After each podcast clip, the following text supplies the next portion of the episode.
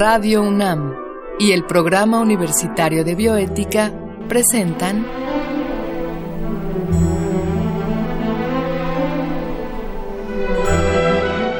El Árbol de las Ideas. Bioética, Ciencia y Filosofía para la Vida.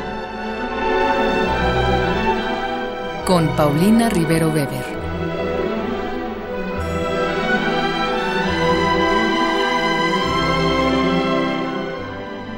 Un saludo a todos los radioescuchas. Soy Paulina Rivero Weber, directora del Programa Universitario de Bioética, y en esta ocasión estamos al aire con ustedes para hablar de un tema de mucha actualidad, discriminación positiva y género desde el punto de vista de la bioética. Contamos con la presencia de la doctora Lourdes Enríquez y de manera previa vamos a escuchar la cápsula que el Programa Universitario de Bioética y Radio UNAM han preparado para ustedes en esta ocasión. Pareciera un ritual contestatario para defender lo indefendible cada vez que en redes sociales aparece una noticia sobre violencia de género. Y alguien opina que la violencia no tiene género, que no todos los hombres son violentos y que incluso los hombres también sufren violencia. Es un hecho que la violencia no tiene género, pero eso no significa que no exista una creciente violencia en contra de las mujeres. Por supuesto que no todos los hombres son conscientemente violentos, pero las construcciones sociales a lo largo de los siglos han permitido que los hombres se posicionen por encima de las mujeres en relaciones de poder injustas, ya sea laborales, intelectuales e incluso emocionales. Y si bien no todos los hombres pretenden violentar, sí recibieron una educación donde no se percatan que la violencia se ejerce más allá de los golpes y los gritos. Es verdad que los hombres también sufren violencia, pero esta se relaciona con una gran cantidad de variables, de las cuales ninguna es por el simple hecho de ser hombres. Pensemos en todas las agresiones que afectan a las mujeres solo por el hecho de serlo. Por ejemplo, debes limpiar, atender a otros hombres, ser celosas, posesivas y exageradas, querer llamar la atención o no deber salir solas solo por ser mujeres. Estos pensamientos son solo la base de la pirámide de un sinnúmero de agresiones a las que las niñas y las mujeres alrededor del mundo están expuestas y que derivan en maltrato físico y psicológico, explotación sexual, mutilación genital y feminicidio. Si bien para algunos resultan exageradas las comparaciones de violencia, es decir, que no es lo mismo creer que las mujeres deben atender sus hogares que golpearlas, en realidad una forma de pensar sostiene a la otra pues ambas se basan en el poder que se ejerce sobre un género y la deshumanización del mismo. En 1991, el psicoterapeuta Luis Bonino acuñó el término micromachismos, que son las prácticas de dominación masculina en la vida cotidiana, mediante las cuales los varones expresan y defienden una supuesta superioridad sobre las mujeres. El prefijo micro no debe entenderse como agresiones más pequeñas, sino a la dificultad para identificarlas. La comparación más acertada es la de los microbios, que no por ser invisibles a simple vista resultan menos dañinos. Identificar estas actitudes de violencia contra las mujeres requiere de un gran ejercicio de empatía y autocrítica, que son necesarias para llegar a un mundo más equitativo. Ahora solo queda mirar a tu alrededor, a tu propio comportamiento, y responder con sinceridad cuántas veces al día incurres en este tipo de agresiones. Pues les decía yo que estamos con la maestra Lourdes Enríquez, que es abogada y maestra en filosofía del derecho por nuestra universidad. Ella colabora en el Centro de Investigaciones y Estudios de Género de la UNAM desde el año 2001 y coordina el grupo de trabajo sobre derechos reproductivos en el Programa Universitario de Bioética. Asimismo, es integrante del Seminario Interdisciplinario de Investigación Alteridad y Exclusiones en la Facultad de Filosofía y Letras. Se ha especializado en crítica de género y análisis del discurso y hoy está con nosotros para platicar sobre lo que es la discriminación, discriminación positiva y género. Lourdes, muchas gracias por estar acá otra vez con, nosotros. Pues muchas gracias al Programa Universitario de Bioética, a la doctora Paulina Rivero, la, la oportunidad de platicar sobre esto que, como bien dices, son temas importantes temas que nos atañen y también temas que tiene que ver la bioética, porque tiene que ver con injusticias, con desigualdades y con daño y sufrimiento a las personas, a la vida de las personas, a los cuerpos de las personas. Entonces, por eso sí creo que es importante pensar en las desigualdades de género, en las exclusiones de género, en el maltrato por razones de género, pero que llevan a una discriminación. Es decir, el principio de igualdad tiene dos tipos de formas de que lo podamos estudiar desde una ética civil, desde la bioética. Por un lado, la discriminación por razones de género, pero por otro lado, el derecho a ser diferente, el derecho a la diferencia, el derecho a ser diferente a un paradigma de lo humano, que ha sido un, paradigma o un universal hegemónico masculino, y por ello entender las relaciones desiguales de poder, cuando el poder es una fuerza de dominación, pues creo que es importante porque eso nos lleva a tener relaciones jerárquicas, binarias, jerárquicas y que producen efectos como la discriminación, como la exclusión. Claro. Ahora, Lourdes, hablando de discriminación,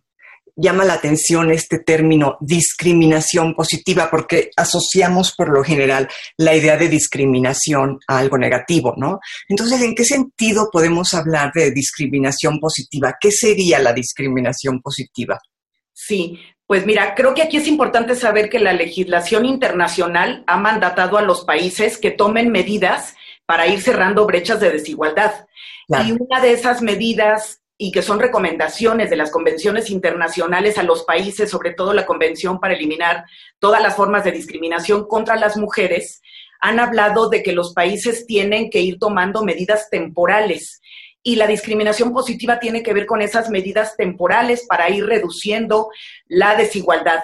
Eh, eh, por un lado, eh, las obligaciones son de prevenir, de atender, de sancionar también la discriminación, pero lo que se quiere es erradicarla y por eso el principio de igualdad es complejo porque tiene que ver con proteger las diferencias de identidad por raza, por género, por etnia, por orientación sexual, por nacionalidad, por ideología, por religión, por lengua, o sea, todas las marcas identitarias, pero por otro lado es ir cerrando las brechas de desigualdad. Entonces, las cuotas de género, por ejemplo, obligatorias para los partidos políticos, por poner un ejemplo ahorita en la democracia paritaria, tienen que ver con eso, que las mujeres nunca han estado en, paridad en puestos de importancia de decisión política o nunca han estado en la ciencia, en el arte, en, la toma de poder, ¿sí? En, ninguna esfera de, las prácticas de lo humano.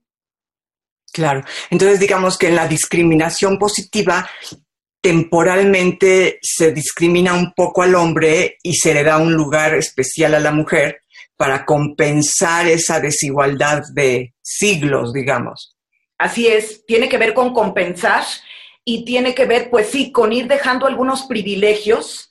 Y ahorita, eh, pues sí, es, eh, son a veces algunas políticas difíciles y complejas, a veces muy discutidas y con mucha resistencia, pero ha sido la forma de ir cerrando brechas de desigualdad, de ir atendiendo las raíces de la discriminación ir, eh, no sé, desde educar de manera diferente a niños y niñas, de educar en igualdad, pero la forma de ir paleando las desigualdades ha sido a través de medidas temporales que tienen que ver con discriminación positiva y que, y que son por estas razones que se centran en la desigualdad estructural. Ahora, yo recuerdo muy bien la primera ocasión que en México hubo esta especie de discriminación positiva, se manejó la idea de cuotas, ¿no? Ya que, la, ya que no hay eh, oportunidades para que la mujer ingrese a la política porque los hombres no lo permiten, vamos a imponer cuotas de género, ¿no? Vamos a hacer que por lo menos un porcentaje X eh, de las mujeres, este, perdón, un porcentaje X de las eh, representantes políticos sean mujeres, ¿no? Este, esto fue muy criticado porque de entrada pareciera que no contaba tanto la formación o la preparación del individuo como el hecho de ser mujer. Sin embargo, conforme ha ido avanzando el tiempo, parece que el resultado ha sido muy positivo. No sé, ¿tú, tú cómo verías este proceso en particular? Sí, eh, pues se llaman acciones afirmativas y donde más ha sido difícil, porque bueno, las tenemos también en la universidad. Ha habido acciones afirmativas para abrir plazas de a, mujeres doctoras ya con una edad más avanzada de la que tenían los reglamentos, por ejemplo. Pero en el ámbito de la política, como bien señalas, Paulina, ha sido complejo porque los partidos que obviamente no les, no les cayeron bien estas, pues estas instrucciones obligatorias, ¿sí? Este, alegaban que no había cuadros de mujeres preparadas, por eso se votó por un porcentaje de presupuesto para los partidos para que ayudaran a las mujeres a prepararse. Y bueno, las mujeres no estaban preparadas por razones de género, ¿no? Porque fue tardía el salir a la polis, ¿no? A lo público, el salir a, este, a participar sobre todo en la vida política de nuestro país. Entonces, yo creo que eran razones, pues, misóginas también, ¿no? Y, lo vemos con la violencia política. Algunas presidentas municipales que han sido hasta privadas de la vida o no las dejan participar, o la violencia política que se centra a veces en la vida íntima de las mujeres dedicadas a la política para denostarlas. Entonces sí ha sido muy complejo el avance en paridad o el avance en medidas temporales o en discriminación positiva, pero la reacción ha sido violenta y sobre todo en el ámbito de lo político, en los partidos políticos. Y ahorita ya hay una ley importante que obliga a una democracia paritaria. Entonces ha ido avanzado en la norma, pero al aplicarla es cuando viene una violencia de género, violencia política de género de, contra, contra las mujeres, contra sus compañeras principalmente. Ahora, esto que acabas de mencionar, esta violencia de género contra la mujer, pues que lamentablemente existe en todas partes, no nada más en la política, también en el ámbito académico, desgraciadamente la hemos llegado a ver en ocasiones, em, no proviene solamente del hombre. Esto es muchas veces la misma mujer. Yo le decía de broma el otro día a un colega, este, aquella frase de Hobbes, el, el, hombre es el lobo del hombre que en el fondo Hobbes no, entendía la conducta del lobo porque el lobo no, no tiene nada que ver con, con, este, con la violencia, ¿no? Pero bueno, independientemente, yo, yo le decía de broma, la mujer es la loba de la mujer, porque muchas veces estos patrones de conducta parecieran ser las mujeres quienes los reproducimos y bloqueamos, no, no sé por qué, a mujeres. Pensamos más cuando decimos experto en algo en hombres, ¿no? O cuando decimos una persona con toda la experiencia en este ámbito, parecía ser que, que por costumbre jalamos hacia el lado masculino. Pero esto entonces no es nada más una misoginia de los hombres. ¿Qué nos pasa a las mujeres? O sea, ¿hay, ¿qué hay ahí? ¿Hay envidia? ¿Hay, qué, qué, ¿Qué cosa se mueve ahí de la mujer contra la mujer? Sí, pues yo creo que hay que pensar primero en que la desigualdad es estructural y estamos inmersos hombres y mujeres en ella y que también tiene que ver por razones de género, por la forma en que eh, mujeres juntas ni difuntas, mujeres siempre compitiendo, eh, em, envidia, o sea, toda, yo creo que tiene que ver hasta con el binomio naturaleza, cultura, racional, emocional, es decir, viene desde Platón y el topus uranos y el cuerpo corruptible, ¿no? Desde ahí viene todo esto con la educación y sobre todo entender que, esto es una estructura o es un sistema de desigualdad donde estamos inmersos toda la sociedad. Y la discriminación organizada pues viene desde la familia. Muchas veces las madres son quienes están formando a un niño que luego será un adolescente, donde desprecia a las mujeres, donde, donde cualquiera, donde puede tomar los cuerpos, ¿no? Está quien será la madre de sus hijas o sus hijos, pero todas las otras pueden ser cuerpos apropiables. Y, creo que es importante que podamos ir analizando desde la parte teórica, metodológica, esta cuestión que tiene que ver que somos una eh, tenemos una estructura de desigualdad, una discriminación organizada desde los aparatos ideológicos de Estado, empezando por la familia, la escuela, la comunidad. Claro. Y por otro lado, está totalmente normalizada la desigualdad y el castigo el, maltrato, cuando no se es una buena mujer o cuando no se, se ejerce esa feminidad eh, estática, sólida, absoluta, ¿no? De en esas identidades sexogenéricas en el que como dispositivo eh, la cultura nos ha eh, dividido. No sé si, porque creo que tenemos que ir a profundizar esas razones. Sí, y, sería muy bueno que las mujeres tomáramos conciencia que como dices tú, este es, este es un proceso que depende de una estructura y somos parte de esa estructura, ¿no? Tendríamos que comenzar a aprender a admirar a las mujeres, admirar a nuestras colegas eh, en lugar de envidiarlas, ¿no? Admirar sus logros, eh, eh, incluso alabarnos unas a otras en lugar de aquella frase que decías que era de nuestras abuelas mujeres juntas, solo difuntas, pues que, deje de ser una realidad, ¿no? Que aprendamos a reconocer a la otra en sus ámbitos de triunfo y de éxito, sin envidia, con amor, con, con, con pues sí, con eh, esta palabra que emplean mucho las feministas en lugar de fraternidad, ¿no?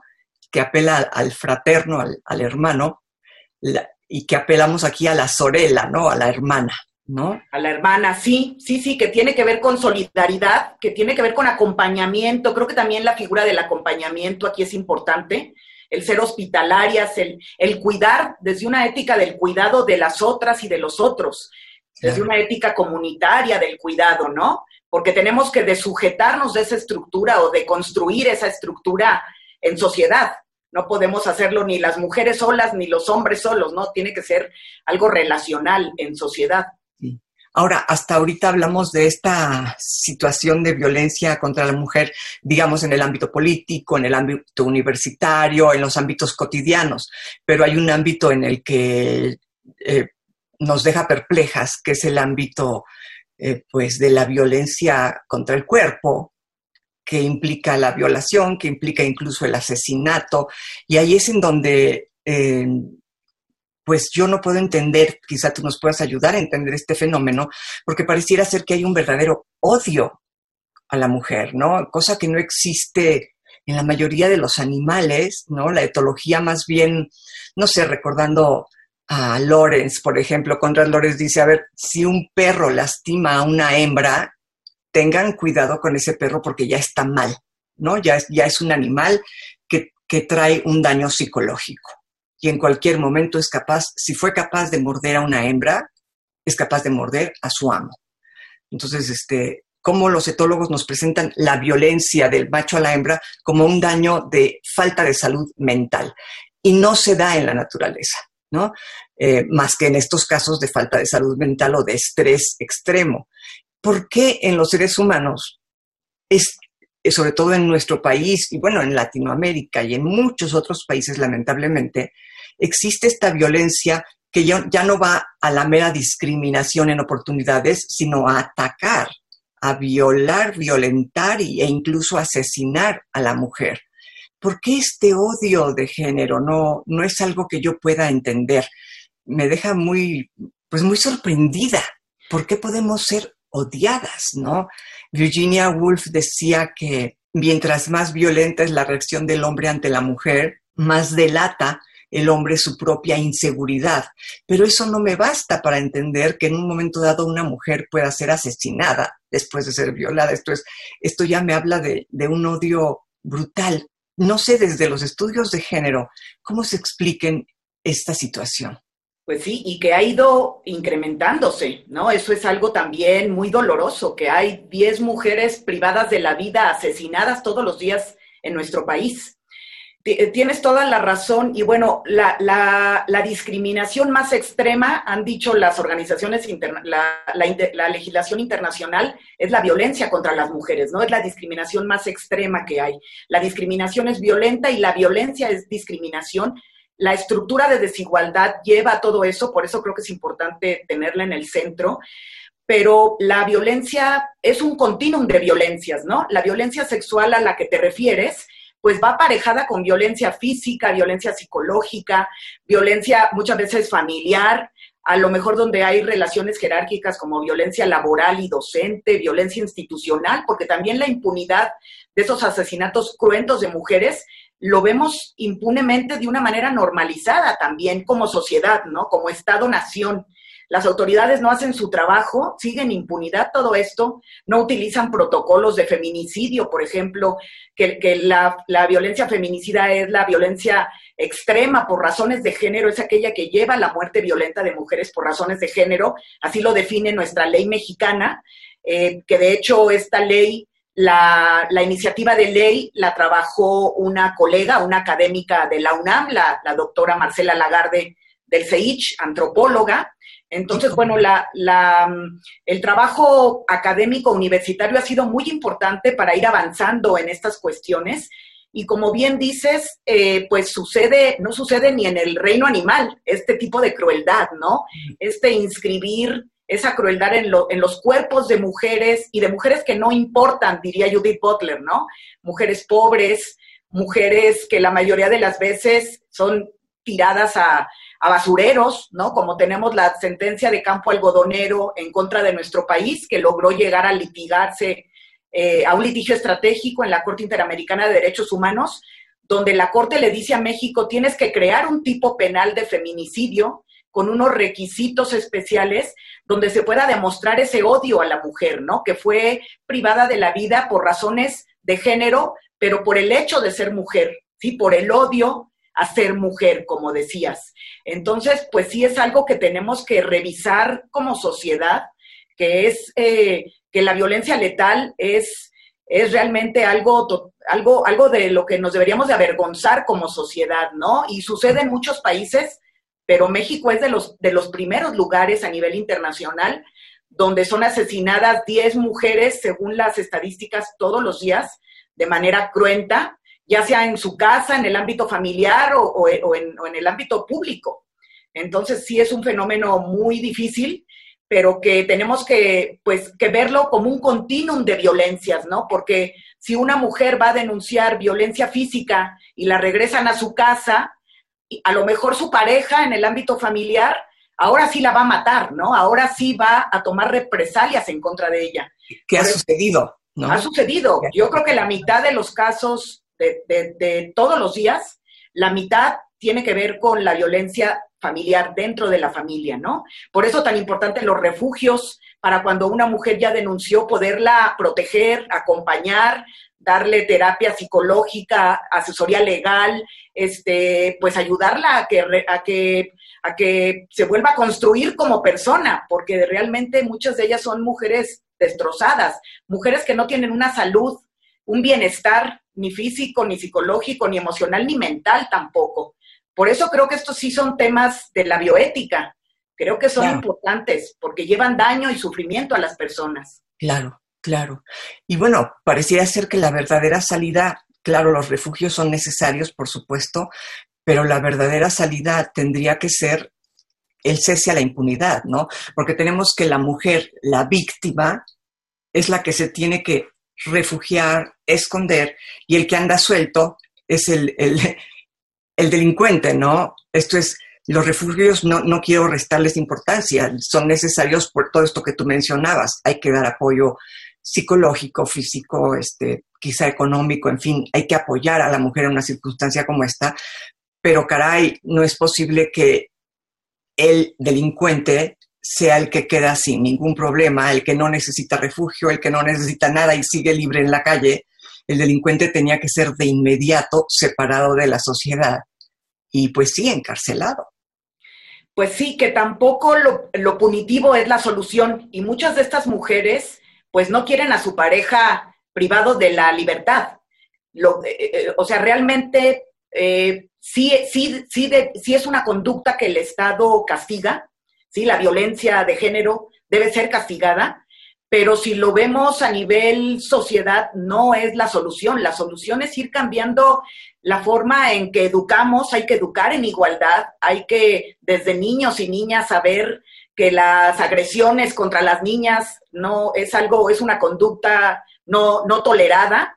O sea, creo que las políticas públicas desde una perspectiva de género en educación tienen que fortalecerse y que sí tenemos que ver la manera punitiva de que esto no suceda, pero tampoco es la solución en muchos casos eh, donde las mujeres pues necesitan, la mayoría son madres, ¿no? La mayoría de estas mujeres que denuncian violencia pues necesitan que también que les ayuden con la pensión alimenticia, eh, necesitan eh, las visitas o, o la guarda y custodia compartida. O sea, realmente materia familiar es muy compleja en estos temas de desigualdad de género y tenemos que ver de qué manera cada caso es, tiene sus especificidades, tanto en lo jurídico como desde una mirada de trabajo social o psicológico. Sí, tenemos que trabajar como sociedad para ir saliendo de esta desigualdad estructural y la normalización de las violencias, de todas las violencias y modalidades en que se da la violencia, ¿no? Claro. Ahora, mientras logramos educar a toda una comunidad que desde mi perspectiva es algo que tendría que darse desde el preescolar, ¿no? Y por supuesto, desde el seno de la familia y con el ejemplo, ¿no? Pero en lo que se logra esta reeducación, sí me parece que no es posible que un asesino o un violador quede suelto, ¿no? O sea, sí me parece que la impunidad es un tema eh, que debemos hablar, que, que debemos insistir en que el el castigo es necesario una vez que el asesino es asesino o el violador es violador, ¿no? Claro, cuando hay delito, por supuesto, por supuesto que, hay que, que hay que, llevar al castigo y, le corresponde al Estado, ¿no? El castigo ejemplar para que eso no suceda. Y por otro lado, pues sí, ver la complejidad de que las, el continuum de violencia, las violencias cotidianas, podríamos decir, tenemos que ir viendo de qué manera las, pues hacemos entender tanto a hombres como mujeres que una mujer de, del medio rural, por ejemplo, sepa que el que la golpeen es una grave violación a sus derechos, que ella, porque el derecho sería el vivir una vida libre de violencia, que es el bien jurídico que tutela la legislación mexicana, la ley de acceso a las mujeres a una vida libre de violencia. Ese es el bien jurídico a tutelar. Y es un tema muy interesante, este que dices, este continuo de, este continuo flujo de violencia, porque parecía ser que esta violencia extrema finalmente encuentra su apoyo en esta que llaman microviolencia, ¿no? Que este, casi, casi no se ve, casi si la reclamas te dicen, ay, no seas payasa, ¿no? Este, ojalá más adelante, porque se nos ha acabado el tiempo, pero ojalá más adelante nos pudieras platicar eh, en qué consiste la microviolencia cotidiana contra la mujer. Claro que sí, claro que sí. Pues muchas gracias por la invitación. No, Lourdes, gracias a ti. Como siempre, muy interesante platicar contigo y se nos va el tiempo demasiado rápido, lamentablemente, pero te agradecemos mucho haber estado acá. Y bueno, agradecemos a, a todos los radioescuchas el haber estado con nosotros y a nuestro productor Marco Lubián, muchas gracias por su trabajo. En controles técnicos, gracias a Susana Trejo y escuchamos la voz de Gisela Ramírez en la cápsula cuyo texto contó con la adaptación de Mario Conde al texto original de Diego Dionisio Hernández. Se despide usted de su servidora y amiga Paulina Rivero Weber.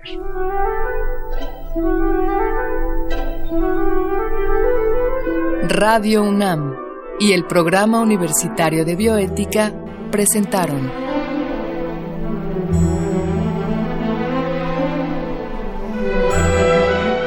El Árbol de las Ideas. Bioética, Ciencia y Filosofía para la Vida. Con Paulina Rivero Weber.